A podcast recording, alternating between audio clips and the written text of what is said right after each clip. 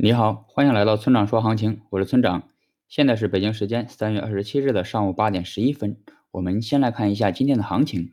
呃，目前呢，BTC 已经从低点反弹了大约五千美金。不过从结构上来看的话，呃，仍属于反弹行情。那如果后市能够成功站上五万六千点，那就说明行情会进入强势的状态。呃，一旦突破五万七千五到五万八这个阻力区间呢，那么上升趋势就会形成。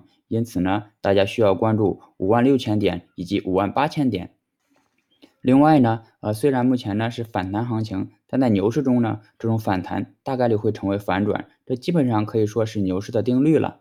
呃，还有呢，交易所 BTC 的存量已经创新低了，呃，矿工这边也没有再继续抛售，那么这些都是牛市呃继续前行的基础。呃，总结一下就是，呃，目前短期来看的话是反弹行情。重点呢，大家关注五万六千点和五万八千点就行了。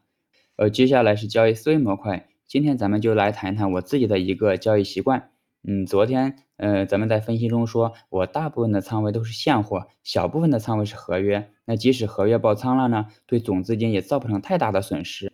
这种仓位管理的本质呢，是我把每一笔的交易都当成已经归零了来看待，这就给了我足够大的操作空间。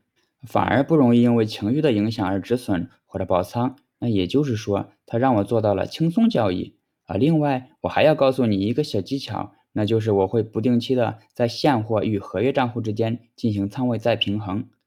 比如，我的现货账户与合约账户的资产比呢为十比一，当合约账户占比上升之后呢，我会选择将合约账户的资产转移一部分到现货账户中，使得现货与合约的比重新回到十比一。反过来的话，那也是一样。嗯，现在你可能明白了吧？能否盈利的关键，并不是行情预测的有多准，而是能否在风险管理和心态上占据优势。一旦你占据了优势，那就从根本上战胜了大部分的散户。此时再想盈利，就会变得容易很多。